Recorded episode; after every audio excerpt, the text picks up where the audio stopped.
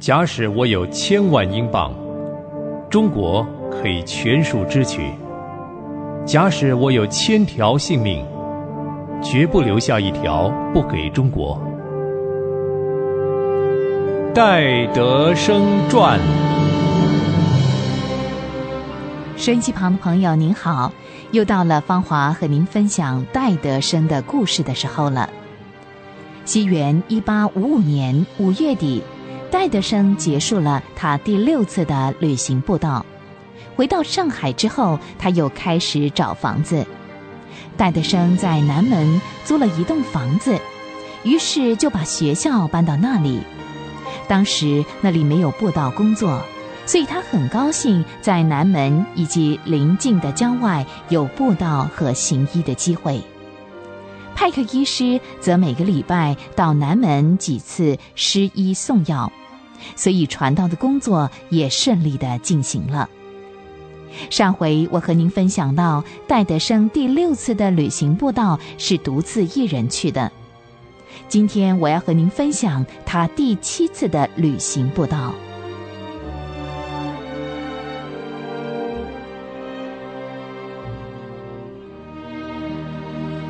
六月十一日，戴德生、派克医师以及博尔顿三个人从上海出发。当天，他们三个人就到了拓林。第二天，到江苏和浙江交界的地方，戴德生就和派克和博尔顿两个人分了手。他带着一个仆人步行到乍浦，这样一来可以顺路上山，欣赏杭州湾的风景。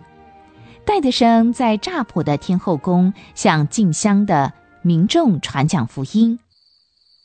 到了晚上，他竟然找不到派克医师和博尔顿了，他没有办法回到船上，客店又不肯接待他。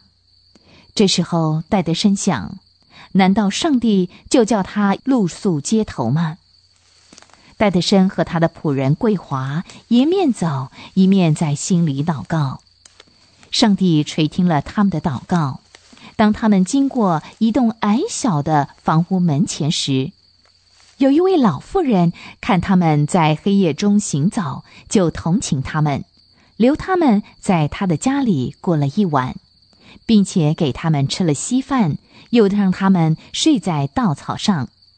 戴德生觉得这一夜睡得实在香甜。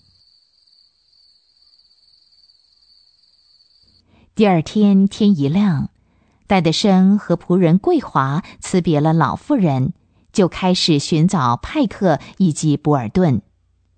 终于找到了，几个人会合之后，就雇了一艘帆船，准备渡过杭州湾。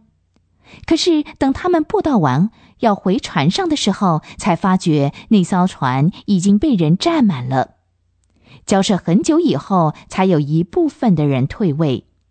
这样一来，拖到半夜才开船，直到第二天早上，船才到了谢浦，又坐了一天的小船到了宁波，在那里，他们见到了很多的教士，其中有两位姐妹，一位二十岁，一位十八岁，妹妹叫玛利亚，在一间女子学校教书。戴德生、派克和博尔顿一行人，他们的目的地是宁波。到了宁波以后，看见很多的教友，就预备回上海，沿途传福音。但是他们忽然得到了一个消息，听说博尔顿的小孩生了重病，所以博尔顿立刻回去，戴德生也决定陪同他一同回去。结果，他们就不能够照原定的计划做旅行步道了。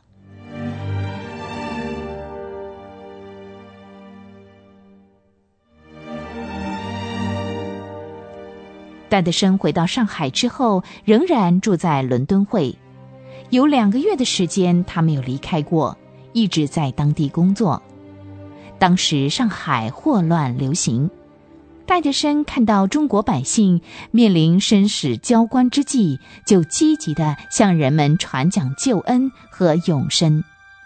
就在这个时候，戴德生年轻的厨子公开的承认耶稣为他的救主。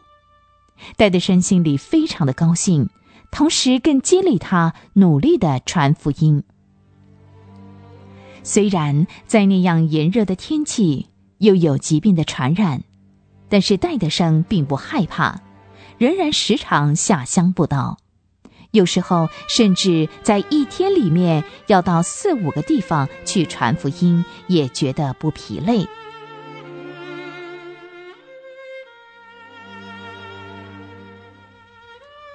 有一天，戴德生收到伦敦会来的一封信，信上说有两位新派的教士已经离开了英国，预备到中国来。请戴德生在九月底之前迁出伦敦会住所，同时中国布道会也说明不准戴德生到上海建筑会所。那时候派克医师蒙神的引导，准备到宁波开办医院。这时戴德生真是苦闷极了，他不知道该怎么办才好。他花了十几天找房子。都是因为房东所要的押金数目大的他出不起，而没有租成，所以他只有写信请妹妹为他祷告。由于中国布道会来信说不准在上海建筑会所，所以戴德生就预备穿中国衣服住到乡下去。戴德生穿中国衣服的目的是想接近中国人。因为当时内地的人一看到外国人就大惊小怪，容易引起众人的注意，甚至会集会众侮辱他。官府有的时候也会借着条约赶他离开。如果他穿西装到内地去，那就等于标榜自己是一个外国人。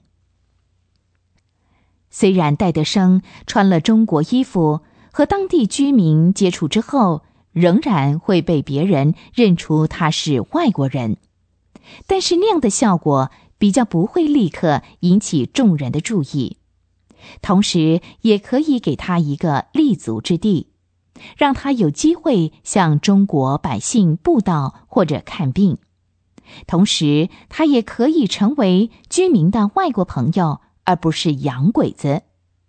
况且有很多的中国人看到外国人穿中国服装，就会觉得这是外国人对本国人亲切的表示。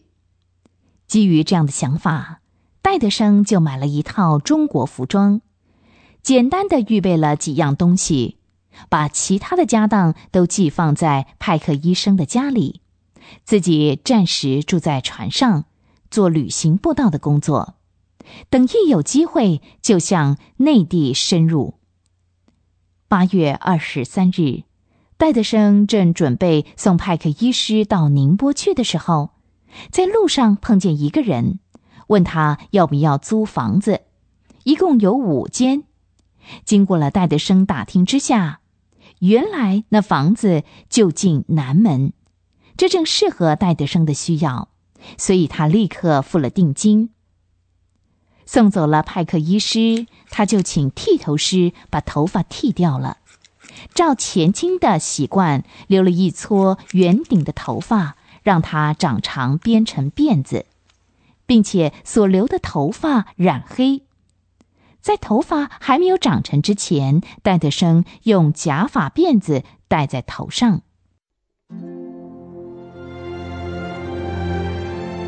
新约圣经使徒保罗曾经说：“我虽是自由的，无人辖管，然而我甘心做了众人的仆人，为要多得人。像犹太人，我就做犹太人，为要得犹太人；像律法以下的人，我虽不在律法以下，还是做律法以下的人，为要得律法以下的人。”像软弱的人，我就做软弱的人，为要得软弱的人；像什么样的人，我就做什么样的人。无论如何，总要救些人。凡我所行的，都是为福音的缘故，为要与人同得这福音的好处。